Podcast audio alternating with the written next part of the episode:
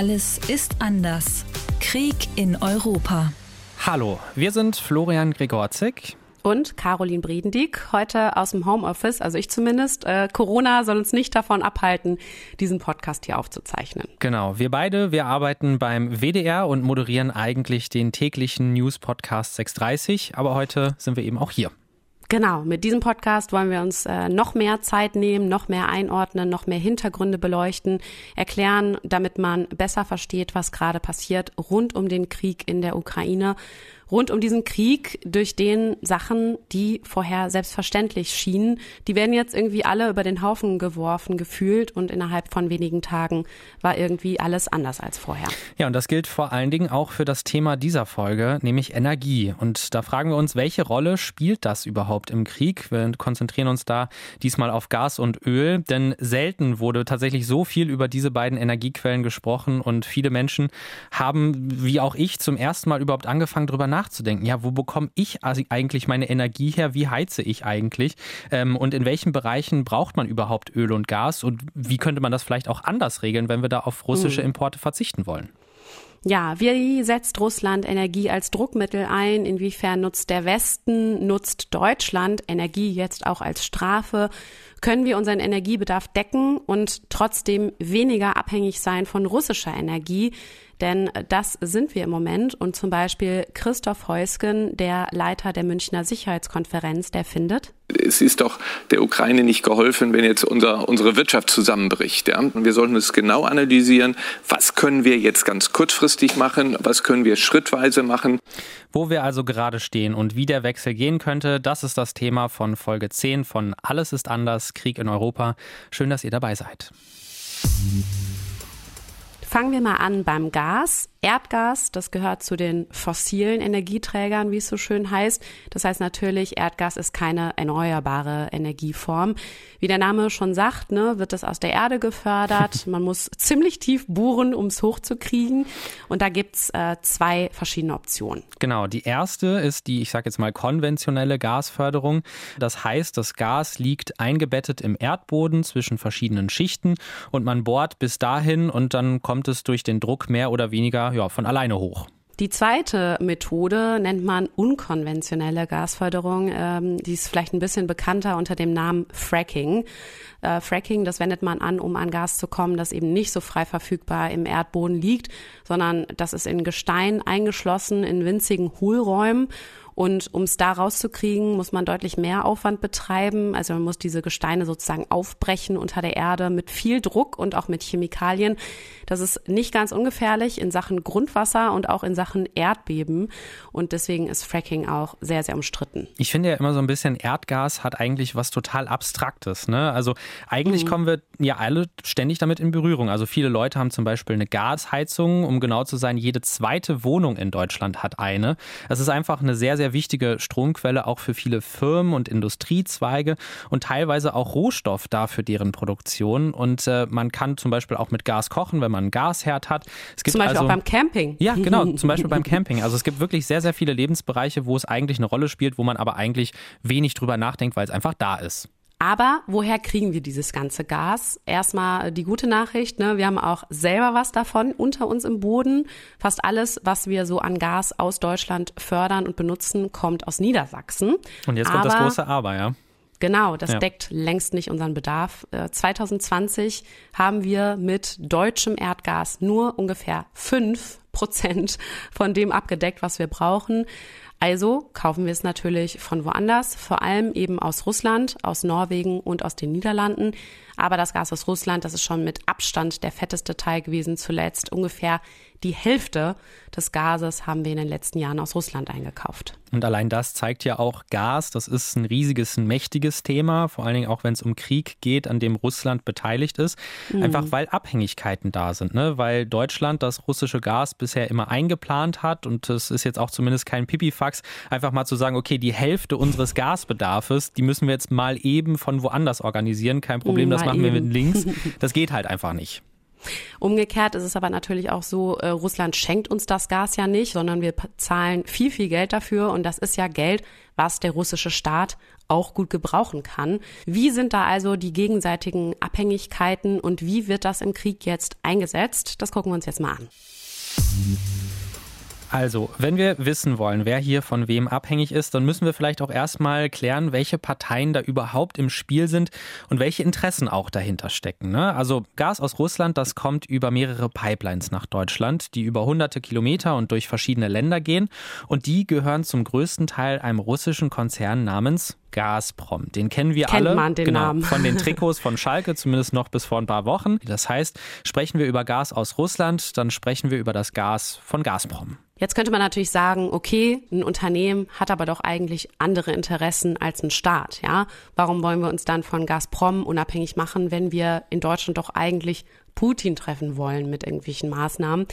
Und um diese Frage zu beantworten, hilft ein Blick auf die Strukturen von Gazprom weil zu mehr als der Hälfte gehört dieses Unternehmen dem russischen Staat. Und im Aufsichtsrat von Gazprom sitzen Mitglieder der russischen Regierung und der Chef von Gazprom, Alexei Miller, der gilt als enger Vertrauter von Präsident Putin. Man kann also auf jeden Fall sagen, das Gas, das wir beziehen, das ist auf keinen Fall unpolitisch und auch sehr direkt mit dem russischen Staat verbunden. Aber kann man jetzt auch automatisch davon sprechen, dass Gazprom, ich sage jetzt mal, synchron oder abgestimmt mit der russischen Regierung handelt? Und da muss man sagen, jein. Also das Unternehmen ist schon als verlängerter Arm des Kremls zu verstehen und muss sich auch Entscheidungen des Kremls fügen, aber handelt international eben auch wie ein ganz normales privatwirtschaftliches Unternehmen, das Gewinne einfahren will und so weiter. Und das ist vor allen Dingen deswegen auch wichtig, weil durch diese Gewinne im Ausland innerhalb von Russland für die Russinnen und Russen sehr niedrige Energiepreise garantiert werden können. In Deutschland und in Europa, muss man sagen, haben wir selbst ein bisschen zu der Misere beigetragen, in der wir uns befinden jetzt. Der Gasmarkt wurde nämlich privatisiert, also mehr Verantwortung in die Hände von Unternehmen gegeben, als sie beim Staat zu belassen. So gehören Gazprom fast ein Drittel aller Gasspeicher in Deutschland, Österreich und den Niederlanden mittlerweile. Das heißt, über äh, diese ganzen Gasspeicher hat Gazprom die direkte Kontrolle. Dieses Unternehmen managt also diese Gasspeicher. Prinzipiell kann man sagen, dass in solchen Gasspeichern richtig viel Gas auch gespeichert werden kann. Also allein in den deutschen Speichern könnte etwa ein Viertel des gesamten Jahresverbrauches von Deutschland gespeichert werden. Das heißt, man könnte im Prinzip also diese Dinger in den warmen Jahreszeiten auffüllen und dann in den kalten Monaten auch den Vorrat aufbrauchen. So ein bisschen wie so ein Gaseichhörnchen, sage ich mal. Ja. Schönes Bild, Gaseichhörnchen. Ja, das Problem äh, dabei ist allerdings, dass der größte deutsche Gasspeicher, der ist in Reden in Niedersachsen unter der Erde, der ist seit April 2021, also schon seit Monaten, mehr oder weniger auf dem gleichen Level. Und dieses Level ist tatsächlich ziemlich niedrig. Gazprom hat diesen Gasspeicher seitdem nicht mehr weiter aufgefüllt, also ihn zumindest nicht voll gemacht. Und da sagen einige ExpertInnen jetzt, mh, mm, also wenn man so jetzt in der aktuellen Situation ist und das so im Nachhinein betrachtet, kommt uns das jetzt irgendwie ein bisschen komisch vor, weil man ja auch sagen muss, ähm, wenn unsere Speicher relativ leer sind, sind wir auf weitere Lieferungen angewiesen und können da nicht kurzfristig richtig frei entscheiden, was wir machen. Gleichzeitig muss man aber auch dazu sagen, dass auch die Gasspeicher anderer Anbieter in Deutschland etwas leerer sind als in den Jahren zuvor, einfach mhm. weil wir einen sehr, sehr kalten vorletzten Winter hatten und dann nach der Corona-Lockdown-Zeit Mitte letzten Jahres auch die Industrie wieder so richtig losgelegt hat und dann einfach auch noch mal mehr verbraucht hat und der Stromverbrauch dann einfach höher war. Ja, also es ist schon realistisch, dass normale wirtschaftliche Gründe da so einen Einfluss hatten, dass die Speicher jetzt eben ähm, relativ leer sind. Ja. Aber ähm, es ist auch auf jeden Fall möglich, dass Russland da, ich sag mal so, politisch mindestens mal keinen Eigenantrieb, keine große Eigenmotivation hatte, das Problem zu beheben. Ganz egal, was da jetzt die genauen Hintergründe sein mögen, wir bleiben auf jeden Fall abhängig von Pipelines, die uns aktuell noch Gas aus Russland bringen und dabei auch vom Projekt Nord Stream. Das sind mittlerweile zwei Pipelines, Nord Stream 1 und Nord Stream 2, die Gas über die Ostsee und direkt ohne Umwege nach Ostdeutschland bringen bzw. bringen sollen, denn Nord Stream 2 ist ja jetzt im Endeffekt nie richtig an den Start gegangen. Das war ein Streitpunkt von Anfang an an, und zwar schon seit Jahren. Der ukrainische Präsident Zelensky, der hat sich bei seiner Rede im Bundestag letztens darüber auch nochmal sehr stark aufgeregt. Warum ist das möglich? Wir haben uns an euch gewendet, haben gesagt, eure Gaspipeline ist sowas wie eine Vorbereitung auf den Krieg. Als Antwort haben wir bekommen, das sei rein wirtschaftlich. Wirtschaft. Immer Wirtschaft. Also das, was Zelensky hier meint, die neue Nord Stream 2 Pipeline, die war nicht unbedingt dazu da, mehr Gas nach Europa zu exportieren, denn wie wir gerade schon gesagt haben, durch die Speicher in Deutschland, da hätte eigentlich gar nicht mehr geliefert werden müssen, sondern einfach nur besser geplant werden müssen. Aber es gibt noch was anderes. Mit dieser neuen Nord Stream 2 Pipeline kann man vor allen Dingen eins, die Ukraine als Transitland umgehen. Wenn wir mal auf eine Landkarte gucken, ähm, dann fällt auf, dass ansonsten Gas aus Russland nämlich schon durch die Ukraine fließt. Mhm. Und das könnte Russland mit so einer Pipeline, die eben durch die Ostsee geht, also nicht über den Landweg, sondern ähm, übers Meer, eben umgehen und der Ukraine dadurch auch wirtschaftlich schaden, weil man als Land eigentlich nämlich Geld dafür bekommt, wenn andere Länder was durch dich durch transportieren, dafür kriegst du Geld. Und trotzdem hielten Politikerinnen und Politiker, vor allen Dingen von der SPD, aber auch zum Beispiel die ehemalige Kanzlerin Angela Merkel, jahrelang an dem Projekt fest, bis vor ein paar Wochen, bis quasi der Krieg losging. Also man muss sagen, Gas ist auf jeden Fall politisch, wird auch von Russland zur Einflussnahme genutzt. Ähm, ist das Gas und unsere Energie also für Putin so ein bisschen auch als eine Art Waffe zu verstehen oder benutzt er sie vielleicht auch so? Das haben wir Jakob Jacopo Maria Pepe von der Stiftung Wissenschaft und Politik gefragt. Weil jetzt, dass die Gewalt da ist, ist sozusagen Energiepolitik, zumindest aus Südschüler Sicht, freier von politischen Belangen. Ist es ein Nebenschauplatz? Für uns ist umso wichtiger, weil es eben eine politische Frage damit verbunden ist. Wir können gar keinen Krieg gegen Russland führen. Wir wollen aber jetzt die Verwundbarkeit Russland in diesem Bereich nutzen und einfach was tun. Ne, hat sich ein bisschen gedreht, die Logik. Also es ist ein Mittel für Russland, aber Russlands Fokus liegt gerade eben auf den konventionellen Waffen und dem tatsächlichen Krieg, den es führt gegen die Ukraine. Für Deutschland und den Westen ist es aber ein Weg, quasi in den Krieg äh, einzugreifen, in den Kampf einzugreifen, ohne tatsächlich zu kämpfen. Was aber natürlich nicht bedeutet, dass es für Russland gar keine Bedeutung mehr hat, weil natürlich funktioniert es in beide Richtungen. Und so hatten ja auch deutsche PolitikerInnen zum Teil jahrelang im Positiven, sage ich mal, argumentiert. Also man baut durch ein wirtschaftliches Projekt die Beziehungen zu Russland aus. Russland ist ja vom deutschen Geld auch abhängig und dadurch passt vielleicht Russland auch seine Position in Sachen Menschenrechten, Demokratie und vielleicht auch der Ukraine dann an. Ja, man nennt das immer so äh, Wandel durch Handel, ja, glaube genau. ich, diesen Ansatz. Ne? Aber da muss man ja sagen, also diese Diskussion hat sich jetzt natürlich erledigt. Ja, Russland hat sich nicht angepasst, so viel steht fest, sondern eher radikalisiert.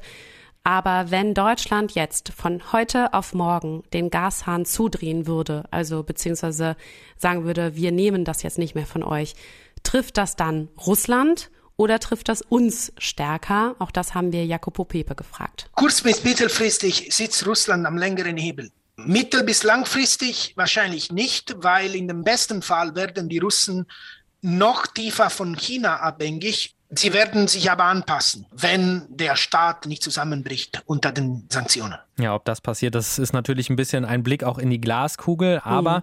wenn weder Russland noch die EU oder Deutschland dann nachgeben, dann könnte bzw. wird man sich in Russland wahrscheinlich weiter nach Osten orientieren. Aber da muss man auch dazu sagen, das wird einiges an Umstellungen in Anspruch nehmen, denn wir haben ja vorhin gelernt, Gas wird hauptsächlich über Pipelines transportiert und die muss man ja auch erstmal bauen. Dieses Problem äh, wird allerdings auf einen anderen Rohstoff nicht zutreffen, äh, den wir nämlich auch aus Russland bekommen und die Rede ist von Öl. Dazu hattet ihr uns in den letzten Tagen viele, viele Fragen geschickt und äh, darüber reden wir jetzt hier als nächstes. Ein Dauerthema ist in Deutschland nämlich gerade tanken. Ist ja so teuer wie nie. Ich mhm, hatte das ich Gefühl, bei an der Tankstelle äh, wird es alles zur, zur Luxussache irgendwie, ja. wenn man einmal den, den Wagen voll macht, ist irgendwie äh, schrecklich, schrecklich teuer. Und das liegt äh, genau an dem nächsten Rohstoff, den wir uns jetzt äh, angucken wollen, Öl. Aus Erdöl muss man erstmal sagen, da kann man nicht nur Benzin, Diesel und Kerosin machen, also das, was getankt wird. Ähm, es gibt zum Beispiel auch viele Menschen in Deutschland, die mit Öl heizen, also eine Ölheizung bei sich im Haus haben. Ähm, man kann mit Öl aber zum Beispiel auch Strom erzeugen und braucht es auch noch für viele weitere Produkte. Ja, genau. Erdöl steckt in vielen, vielen Dingen drin und deswegen brauchen wir auch so viel davon. Und deswegen importieren wir jedes Jahr nicht nur fleißig russisches Gas, sondern auch russisches Öl. Und unsere Hörerin Kerstin, die hat uns gemailt an allesistanders.wdr.de und die hat uns gefragt, warum denn in Deutschland eigentlich nicht mehr darüber gesprochen wird, ob wir vielleicht auf russisches Öl verzichten. Also ob das nicht sogar einfacher wäre, einen Importstopp auf russisches Öl zu machen, als beim Gas nach Alternativen zu gucken. Das ist natürlich eine sehr gute Frage und da haben wir uns auf die Suche mhm. nach Antworten gemacht. Ähm, zuerst kann man sagen, wie beim Gas auch, ist es zwar so, dass wir in Deutschland auch selber Ölvorkommen haben, aber eben nur ganz wenig im Vergleich zu dem, was wir tatsächlich brauchen. Also holen wir es uns aus anderen Ländern und auch hier ist tatsächlich die Nummer eins Russland. Also von da mhm. bekommen wir tatsächlich ein Drittel von unserem Rohöl. Ein Drittel unseres Öls äh, verglichen mit Hälfte unseres Gases könnte man also doch schlussfolgern, müsste doch dann eigentlich leichter sein, bisschen, beim Öl ja. Ciao Ciao zu Russland zu sagen als beim Gas. Und es gibt auch tatsächlich einiges, das da fürs Öl spricht, beziehungsweise dafür spricht, sich von russischem Öl zu verabschieden. Ähm, es gibt zum Beispiel ja mehrere Ölstaaten auf der Welt, die sehr viel von dem Zeug haben und es deswegen auch exportieren und die könnten die Produktion davon auch recht einfach hochfahren. Und noch ein wichtiger Punkt, Öl kann man viel, viel einfacher transportieren als Gas. Also beim Gas ist tatsächlich eigentlich hauptsächlich die Pipeline da oder dann beim Thema Flüssiggas. Da braucht man dann Terminals und Kühlsysteme, alles sehr, sehr aufwendig und kompliziert.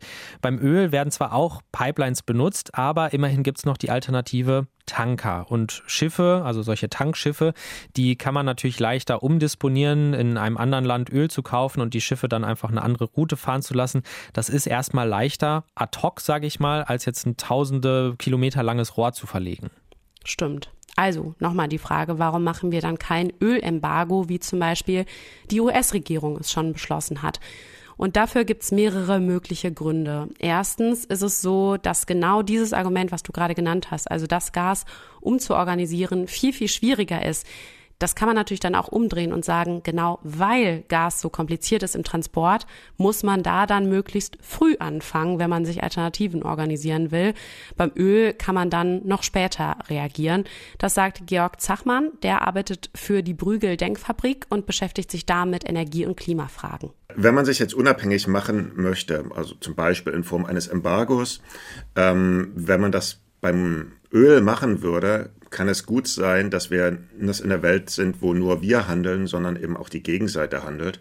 Und äh, es dann, solange Russland die Möglichkeit hätte, uns dann mit einem Gas-Gegenembargo massiv zu schaden, können wir uns auch im Ölbereich nichts trauen. Also deswegen, wir müssen erstmal äh, unsere Gasversorgungssicherheit so weit klarstellen, dass wir da selbstbewusst genug sind zu sagen, okay, wir machen was im Öl, wenn dann im Gas was kommt von russischer Seite, ist das für uns aber auch händelbar. Das also zum ersten Grund. Der zweite ist, wir haben anders als die USA nicht selber diese riesigen Ölvorkommen. Das ist einfach ein Unterschied, den man bedenken muss. Also wir müssen eigentlich fast alles importieren. Das Bundeswirtschaftsministerium hat uns zum Beispiel gesagt, dass deshalb auch die Ausgangslage eine ganz andere sei. Also die finden, dass Deutschland so ein Ölembargo gegen Russland nicht nicht ganz alleine machen könnte, sondern dass das tatsächlich auf europäischer Ebene beschlossen werden müsste. Und drittens ist es so, dass beim Öl auch riesige Konzerne mitentscheiden und mit beeinflussen können. Und es ist tatsächlich so, dass schon welche von diesen Megakonzernen schon selber Russland den Rücken zukehren gerade, nämlich Shell und BP. Also die betreiben ja zum Beispiel Tankstellen bei uns in Deutschland, kennt man, kennt man ja wahrscheinlich. Ne? Genau, die haben direkt nach Kriegsbeginn gesagt, wir versuchen auf russisches Öl zu verzichten, so schnell es geht, so gut es geht. Ähm, das hat uns Alexander von Gerstorf gesagt vom Wirtschaftsverband Fuels und Energie, der vertritt die Mineralölgesellschaften in Deutschland. Das heißt, es kommt über die Nordsee, aber auch über Italien und dann über Pipeline weniger russisches Öl in Deutschland an. Und dies gilt auch für Mineralölprodukte aus Russland, namhaft Diesel. Wie viel das ist, die Statistik liegt jetzt noch nicht vor. Man kann also jetzt zu diesem Zeitpunkt noch nicht sagen oder versprechen, im Benzin, Diesel oder Heizöl ist überhaupt kein russisches Öl mehr, sondern die Mengen sind nur deutlich reduziert mit dem Ziel, das auf Null zurückzufahren, was diese äh, Unternehmen und auch weitere Unternehmen betrifft. Also das gilt für das Öl, für das diese Konzerne verantwortlich sind. Bei anderen Lieferungen ist es dann wieder komplizierter. Zum Beispiel gibt es im Osten von Deutschland nämlich einige Raffinerien, also Raffinerien, so nennt man ja die Fabriken, die Öl weiterverarbeiten. Und diese Raffinerien bekommen das Öl direkt aus Russland, äh, aus einer Pipeline, also aus einem Rohr aus Russland. Direkt kommt es in der Raffinerie an. Noch eine nette Zusatzinfo. Äh, diese Pipeline heißt tatsächlich ausgerechnet Druschba. Äh, das ist russisch für Freundschaft. Ja, ist jetzt auch irgendwie ein bisschen Überholt. schräg, wenn man Ja. das jetzt so aus der jetzigen Perspektive betrachtet. Versorgt unter anderem auch den Großraum Berlin. Und wenn man da jetzt sagen würde, wir importieren ab sofort gar kein russisches Öl mehr, wir machen dicht, dann riskierst du entweder die Arbeitsplätze in den Raffinerien dafür, ne? Oder du musst denen irgendwie Öl auf anderem Weg besorgen, weil sie ja leider nicht direkt an Häfen liegen, wo man es leicht mit dem Tanker anliefern kann, sondern es ist eben deutlich, deutlich komplizierter, ähm, nicht unmöglich, aber teurer und zwar auch für uns Endkunden. Ja, wir sind abhängig, unsere Wirtschaft ist abhängig und die Frage ist, wie kommen wir da jetzt also raus? Es ist ein absolutes Drama, dass Deutschland sich in den letzten Jahrzehnten so massiv abhängig gemacht hat von russischen Energielieferungen. Man kann das ja fast als Teufelspakt bezeichnen. Und da jetzt schnell rauszugehen, ist sehr, sehr schmerzhaft. Das verstehe ich. Dennoch sind wir jetzt in dieser unangenehmen Lage, dass wir ja jeden, äh, jeden Tag mehrere hundert Millionen Dollar an Russland implizit überweisen für Öl- und Gaslieferungen.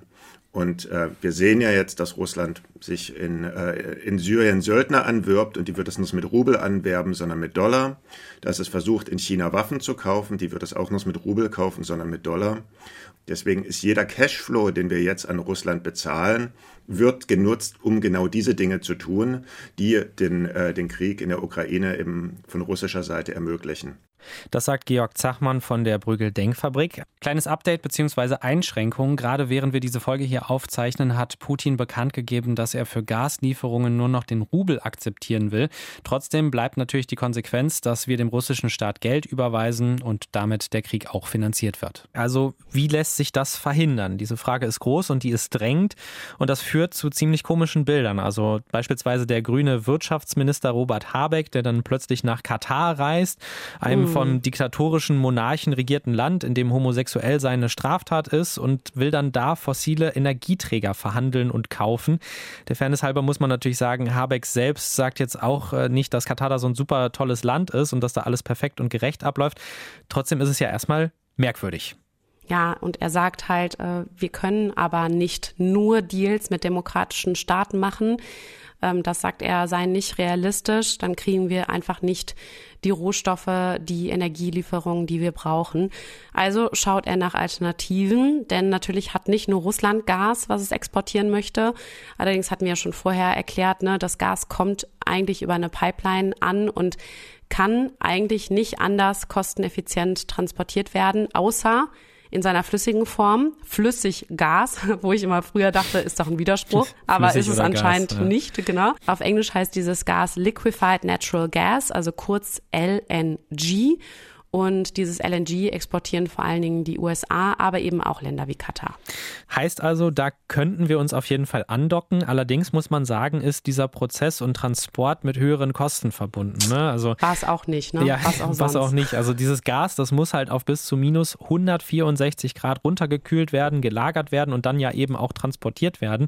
Und um es äh, in unser Netz dann auch einspeisen zu können in Deutschland, da brauchen wir so Terminals, die das auch können. Die haben wir aber noch nicht. Kann man natürlich bauen, nach Wunsch, nach Wunsch des Wirtschaftsministers auch möglichst schnell. Dauern würde das aber trotzdem wahrscheinlich bis mindestens Ende 2023. Also super kurzfristig geht eine vollständige Umstellung da einfach nicht. Und für Habeck soll Deutschland da einfach einerseits raus aus der Abhängigkeit von Russland, andererseits aber auch aus den Fehlern der Vergangenheit lernen. Wir werden auf keinen Fall die nächste einseitige Abhängigkeit jetzt mehr schaffen, sondern die verschiedenen Lieferanten sollen vielleicht einen Anteil von 10, 20 Prozent im deutschen Zuliefersystem haben, aber nicht mehr 50 oder mehr noch. Das war einfach dämlich. Also mehr Länder, mehr Zulieferungswege. Zum Beispiel schon dieses Jahr sollen Norwegen und die USA mehr liefern, aber das reicht halt nicht, um das russische Gas komplett ersetzen zu können. Aber es gibt ja auch noch andere Energiequellen. ne? Es gibt ja nicht nur Öl und Gas auf der Welt. Und deswegen kursieren jetzt eben in diesen Zeiten noch andere Fragen. Also zum Beispiel, was wäre eigentlich, wenn wir unsere Kohlekraftwerke noch länger benutzen, um russisches Öl und russisches Gas ersetzen zu können, beziehungsweise überbrücken zu können, bis wir uns was anderes organisiert haben. Oder auch, was ist mit Atomkraftwerken? Ne? Einige schlagen auch vor, AKW noch länger am Netz zu lassen. Ja, und gerade beim Thema Kohle, da sagen ja auch viele Menschen, bitte nicht. Äh, also das kann jetzt wirklich nicht die Lösung sein. Das ist ja auch sehr klimaschädlich und das ist ja auch einer der Gründe, warum wir da eigentlich raus wollen. Mhm. Da sagt Georg Zachmann von der Brügel Denkfabrik, das ist ein Trugschluss, weil wenn wir jetzt im großen Stil als Deutschland LNG shoppen gehen auf dem Weltmarkt, dann kaufen wir das sehr wahrscheinlich anderen Ländern wie zum Beispiel Japan, Südkorea oder auch Indien vor der Nase weg, die es sonst gekauft hätten. Und was machen diese Länder dann? ja, die müssen dann selber quasi ihren Energiebedarf gucken, wie sie es anders decken. Also was die machen würden ist, wenn die weniger LNG bekommen, werfen die ihre Kohlekraftwerke wieder an. Deswegen, wenn wir in Europa bei uns darauf verzichten, die Kohle mehr laufen zu lassen und das kompensieren mit LNG, passiert das woanders auf der Welt genau umgekehrt. Und das klingt so einfach, aber das muss man sich einfach mal klar machen, dass wir uns als Deutschland natürlich nicht in einem luftleeren Raum bewegen. Mhm. Ja, wir sind auf einem Planeten mit allen anderen Ländern. Ja, das muss man bedenken. Und deswegen bringt es fürs Klima nichts, wenn wir geil dastehen und eine super CO2-Bilanz haben und uns alles irgendwie aus tollen Quellen irgendwie organisieren, aber dadurch die CO2-Bilanz von anderen Ländern wieder verschlechtert wird. Ja, könnte man sagen, so als grüner Minister vielleicht mehr auf erneuerbare Energien setzen. Denn Habeck, der leitet ja nicht nur das Wirtschaftsministerium, sondern es ist ja das Ministerium für Wirtschaft und Klimaschutz. Der wirkliche Weg zu energiepolitischer Unabhängigkeit ist tatsächlich Ausstieg aus den fossilen Energien. Die Sonne und der der Wind, die gehört nun mal niemandem. Ja, schön gesagt. Oder auch in den Worten von Finanzminister Christian Lindner von der FDP. Ich spreche von Freiheitsenergien, erneuerbaren Energien, die uns unabhängiger machen. Das ist ja sowieso was, das sich die Bundesregierung von SPD, FDP und Grünen vorgenommen hatte. Die wollten ja eh mehr Windräder bauen, mehr Dächer mit Solarpanels vollklatschen und auch hatten sie sich vorgenommen, beim Thema Wasserstoffenergie weiter zu forschen und auch das voranzutreiben. Ja, ist einfach eine spannende Phase. Ich sag mal eine richtige Zeitenwende, auch was die Energiepolitik mm. angeht. Ne? Mhm. Also die AktivistInnen von Fridays for Future, ich sag mal, die wirken auch ein bisschen angespannt und schauen da jetzt natürlich ganz genau hin, was da jetzt gerade passiert. Und die fordern auch, dass jetzt dringend die richtigen Entscheidungen getroffen werden müssen, also dass jetzt nicht aufs falsche Pferd gesetzt werden solle. Und das heißt übersetzt, sie wollen eigentlich ein Commitment auf erneuerbare Energien. Ihr Argument ist, dass das doppeltes Krisenmanagement quasi wäre, also zwei Fliegen mit einer Klappe, einerseits gegen den Krieg und andererseits gegen die Klimakatastrophe. Wenn ihr euch noch mehr für das Thema erneuerbare Energien interessiert und wie unser Land aussehen könnte, wenn wir nur noch darauf setzen würden, dann empfehlen wir euch den super Podcast Mal angenommen von der Tagesschau. Die Folge heißt Nur noch erneuerbare Energien, was dann? Und wir haben euch den Link dazu in die Shownotes gepackt. Es gibt natürlich auch noch einen Hebel, den man benutzen könnte. Wir reden ja die ganze Zeit davon, wo die Energie herkommen könnte. Aber es lohnt sich vielleicht auch mal ein bisschen in die andere Seite oder in die andere Richtung zu schauen, wo wir die Energie verbrauchen. Ja, wenn wir sagen, es kommt jetzt vielleicht eine Übergangsphase auf uns zu, wo wir möglichst wenig russische fossile Energien kaufen wollen, aber gleichzeitig haben wir es noch nicht geschafft, uns genug Alternativen zu organisieren, weil das eben Zeit braucht, dann wäre eine Überlegung Energie sparen, damit wir überhaupt mal weniger Öl und Gas brauchen. Das ist natürlich so oder so eigentlich ein Thema, ne, weil zu dieser ganzen moralischen Frage und dieser Kriegsfrage kommt ja auch noch dazu, dass Heizen und Tanken ja schon unglaublich teuer ist, schon mhm. jetzt, ne. Es gab schon vorher Lieferschwierigkeiten, Corona und so weiter und so fort. Und dann kommt eben jetzt noch der Krieg dazu. Alles wird immer und immer teurer. Ja, alles wird anders, könnte man sagen, ne. Also, ja. wie senken wir den Verbrauch jetzt? Dazu gibt es ein paar Vorschläge und Ideen. Die Industrie macht natürlich einen ganz dicken Batzen aus. Auch die müssen überlegen. Aber jetzt mal auf jeden von uns bezogen. Also eine Idee ist zum Beispiel für eine gewisse Zeit ein Tempolimit einzuführen auf den Straßen. Reizthema in Deutschland. Ein ganz, ganz großes Reizthema. Ähm, und vor allen Dingen auch da, wo es schon welche gibt, sie ein bisschen strenger zu machen, um dann einfach den Spritverbrauch runterzubekommen. Also ein Vorschlag ist da zum Beispiel maximal 100 kmh auf Autobahnen zu erlauben, maximal 30 in den Städten. Das Umweltbundesamt, das hat es mal durchgerechnet. Also wenn man mit einem Auto dieselbe Strecke mit 90 kmh fährt, statt mit 110 kmh, dann würde man zum Beispiel 12 Prozent Benzin bzw. Diesel sparen. Das ist ja schon mal was. Ja, das ist auch ein Tipp, einfach um ein bisschen zu sparen. Ne? Man könnte natürlich auch die Homeoffice-Pflicht zum Beispiel einfach verlängern, damit überhaupt weniger weniger Leute zur Arbeit fahren müssen. Mhm. Oder man macht autofreie Sonntage zum Beispiel. Ne? Also das erzählen unsere Eltern manchmal von, dass es das auch in den 70er Jahren mal gegeben ja. hat, dass man da sonntags mal sein Auto hat stehen lassen müssen. Auch solche Ideen werden jetzt wieder diskutiert. Und natürlich geht es ums Heizen. Der ehemalige Bundespräsident Gauck, der hat ja schon gesagt vor einigen Tagen, äh, wir sollten mal alle frieren für die Freiheit. Äh, hat ganz schön für Aufsehen gesorgt, dieser Satz. Ähm, also war halt so ein bisschen die Frage, sollen wir jetzt die Heizung runterdrehen, damit wir weniger nach Russland zahlen müssen und die dann wiederum weniger Geld haben für den Krieg gegen die Ukraine. Auch da gibt es zum Beispiel Berechnungen, ne, wenn jeder Haushalt ein bis zwei Grad runterregeln würde, die Temperatur, dass wir dann den Energiebedarf der Haushalte um sechs bis 15 Prozent senken könnten. Also gibt es unterschiedliche Berechnungen zu, aber das sagt unter anderem die Verbraucherzentrale. Und wenn man dazu dann noch weiter arbeitet an so Sachen wie bessere Dämmung von unseren ganzen Häusern und dass dann eben nicht so viel Wärme verschwendet wird oder wie meine Eltern immer sagen, dass man nicht die Straße mitbeheizt, ja, dann könnte da natürlich noch mehr gehen. Trotzdem, und da dürfen wir uns einfach nichts vormachen, das ist kein Zuckerschlecken und das wird auch kein Zuckerschlecken mehr. Mhm. Also Deutschland muss sich tatsächlich radikal umorientieren, vor allen Dingen was eben die Grundversorgung an Energie betrifft. Und das ist nicht einfach. Und mal eben aus Prinzip auf alles aus Russland zu verzichten, da sind sich eigentlich alle Expertinnen recht einig. Das würde wahrscheinlich wirtschaftlich nicht gehen, sondern uns auf eine ziemlich steile Talfahrt schicken. Am Ende ist es wohl eine Abwägung. Ne? Also wie viel davon sind wir bereit zu machen? Wie viel sind wir bereit zu investieren, um dafür den Menschen in der Ukraine zu helfen, sagt Jacopo Pepe. Wahrscheinlich für Russland wird schmerzlich auf mittlerer bis längerer Sicht, für uns wird aber sofort schmerzlich. Und wir haben keinen Ersatz kurzfristig. Das heißt, wir müssen zum einen nach Ersatz suchen und zum anderen uns die Frage, politische Frage stellen, ist unsere deutsche Gesellschaft bereit, Kosten in Kauf zu nehmen? Das ist eine, eine politische, soziale äh, Frage in erster Linie. Wirtschaftlich wäre mit Brechen und Biegen wahrscheinlich noch bis zum nächsten Winter und darüber hinaus machbar. Ähm, aber die Kosten dafür sind enorm. Es geht nicht nur um ein bisschen Frieren, da sollte man eigentlich diese Diskussion nicht so führen, sondern man musste ehrlich sein, welche die Kosten wären und dass wir das aber für die Ukraine machen wollen. Und man muss ja auch sagen, eine Garantie, dass Putin dann nachgibt und den Krieg beendet, die gibt es ja auch nicht. Ne? Also am Ende mhm. ist das eine politische Abwägung, einerseits von uns allen, aber natürlich auch von unseren Politikerinnen und Politikern. So, mein ehemaliger Lateinlehrer würde jetzt sagen, äh, und alle Klarheiten beseitigt, Leute.